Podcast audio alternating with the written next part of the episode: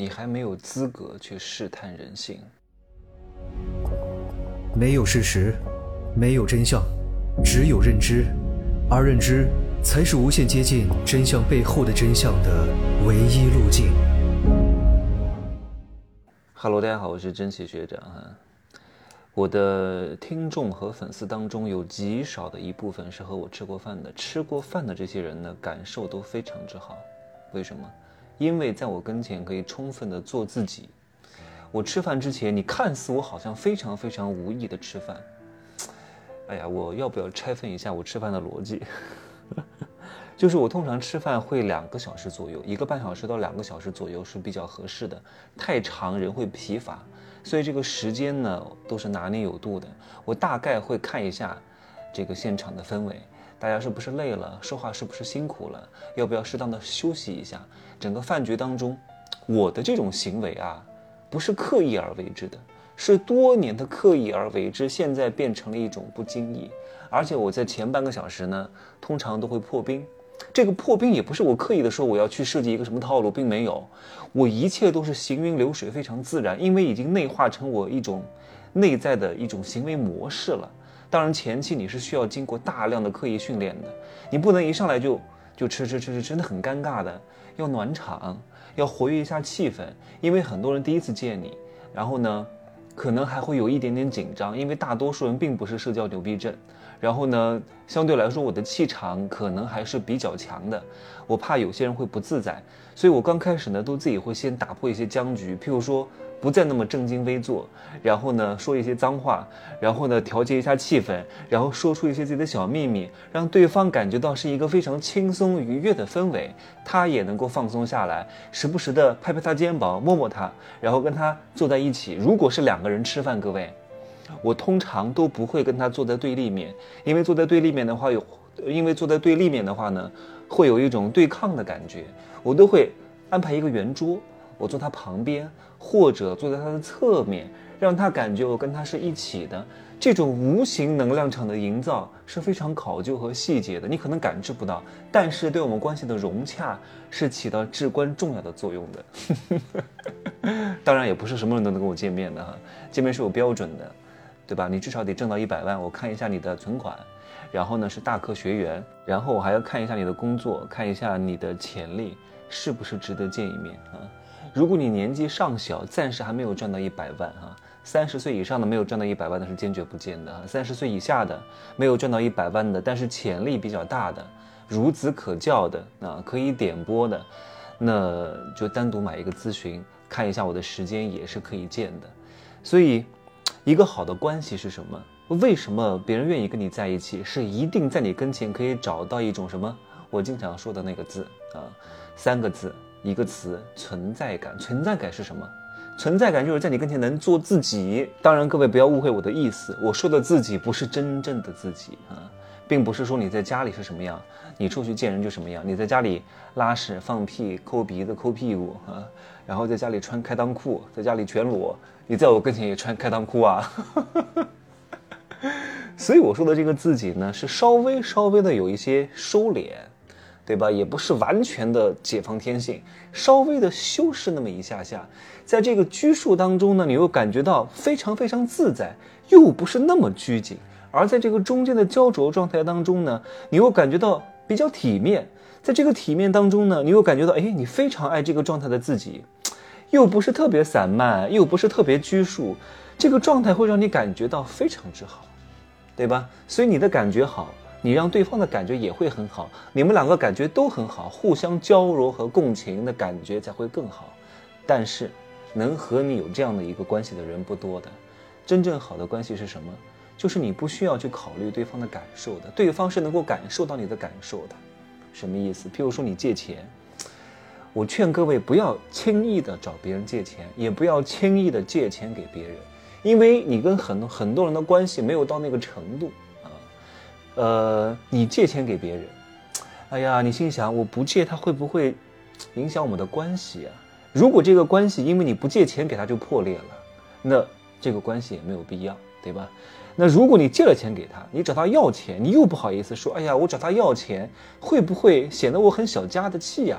他会不会感受不好啊？各位，你找他要钱是天经地义。如果他和你的关系真的很好的话，他是不会介意你找他要钱的，不会因为你找他要钱了，他就会觉得你这个人是不是不怀好意，你这个人是不是在催我还钱？他并没有。如果你们俩的关系真的非常好的话，对吧？你不借，关系依旧如常；你借了找他要钱，他也不会觉得怎么样，他觉得这个事情本来就是理所应当你要来要的。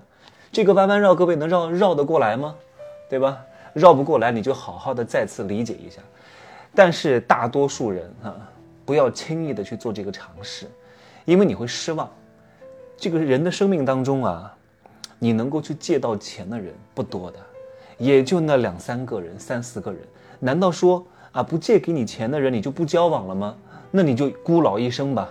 我经常说，一个人要享受孤独啊，不要和那些一般的人沟通和交往。可是你现在还不够那么强大呀，你是需要示弱的呀，你是需要有人帮的呀，你是需要有人。不在后面给你使绊子，给你穿小鞋的呀？你何必给自己塑造出这么多的路障呢？你还不够强大，你需要这个在屋檐下低头，你需要忍辱吞声，懂吗？今天有一个小老弟哈，就是我五五的一个老乡，我初中的时候上少年宫的时候认识他的，他比我小两岁哈，是一个肌肉猛男，就是那种练的这个土狗一样。我说你练成这个样子，你的手都擦不到屁股，你不拉伸啊？练的就跟土狗丑死了，真的是。他现在不练了，因为他，呵 呵因为他虽然很壮啊，但身体不大行。然后呢，我今天在曼谷一个商场逛街的时候，买东西的时候，他给我发了一条微信，他说：“哥，你能不能借我一千块钱？”那个周转一下，我明天中午一定还给你。我立刻就发给他了。我说你我信任啊，肯定是遇到什么难事儿了，没问题，我们都知根知底的，放心，我立刻就借给你了啊，你就看着办吧啊。然后呢，过了五分钟，他给我回了一个信息，他说哥，我天天在朋友圈看到你说那些人性的事情，所以呢，我只是想测试一下我在你心中的位置。我特别感动，真的，以后我对你唯马是瞻，你回芜湖我车接车送，你让我干什么就干什么，我太感动了。他说他试了很多人，只有我一个人是借给他的，而且还是，呃，在他心中这么有分量的一个人借给他的，他特别感动啊。他说：“哎呀，人性真的是不可以试探。”我说：“你现在是不是没有什么朋友？”对，他说：“那些不如我的朋友，我都不理他们的啊，我都看不起他们的。”然后我从来都不跟他们玩的，我只和价值比我高的人玩。我说你，嗯，这个话不能讲出来啊，叫大炮藏在花丛中，你不能没有目的，你又不能太有目的。那我那我想问你，你拿什么去交换价值高的人跟你交往呢？嗯，你说的这么明确，你这么拜高踩低的，你这么物质这么现实啊，我不跟那些穷鬼玩，对吧？我看不起他们，我要比那些比我厉害的人玩，你凭什么呢？那我为什么要带你玩呢？我为什么要教你呢？我为什么要帮助你呢？对不对？你搞得这么目的性特别强的话，那我会感觉啊，你哪天又得踩着我的肩膀往上爬，就是这个目的呀，不能这么明确说的呢，让别人有一丝丝的。虽然说我感觉到啊，你非常信任我，非常崇拜我，但是这背后让我看到了一丝不大好的东西啊。你也不能表现的这么明显，况且你还是在一个三四线的小城市。那是一个关系社会，你把各种关系弄得这么僵，你不知道中国它就是一个关系社会吗？你有能力可以，我，你这个能力不被别人重用，别人就是要埋没你，就是看不见你的能力。你再有能力又又能怎么样呢？对吧？适当的，你是一个好的马达，你也需要一个润滑剂呀，至少是一个壳牌。你搞一些垃圾的润滑剂，甚至不上润滑剂，你再好的马达又能用多久呢？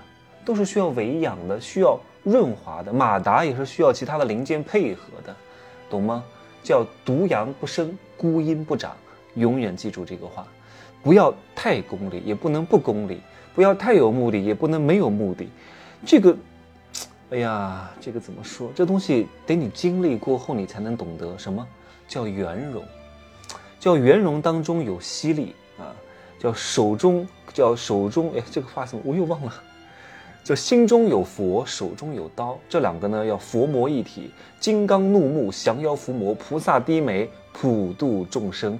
你要在不同的地方表现出你不同的相，别天天见到谁都是一副金刚怒目啊，怒目圆睁，什么三头六臂，然后怒发冲冠的形象，吓死人，谁都不敢接近你了，对吧？我在抖音上是一个形象，音频里又是一个形象，一对一沟通又是一个形象，然后私下见面又是一个形象，它是一个非常多元和具体的，才能构成一个综合体的你，才能才能构成一个变幻莫测，但是形散神不散的你，好吗？好好体会吧。今儿就说这么多。真的，我在曼谷，看似我是全球旅居哈，但是其实我每天把什么输出、学习、运动，啊，各种各样的事情都忙完之后，真正剩下的时间不多了。现在是曼谷时间二十二点三十五分，中国时间二十三点三十五分。祝各位晚安吧，拜拜。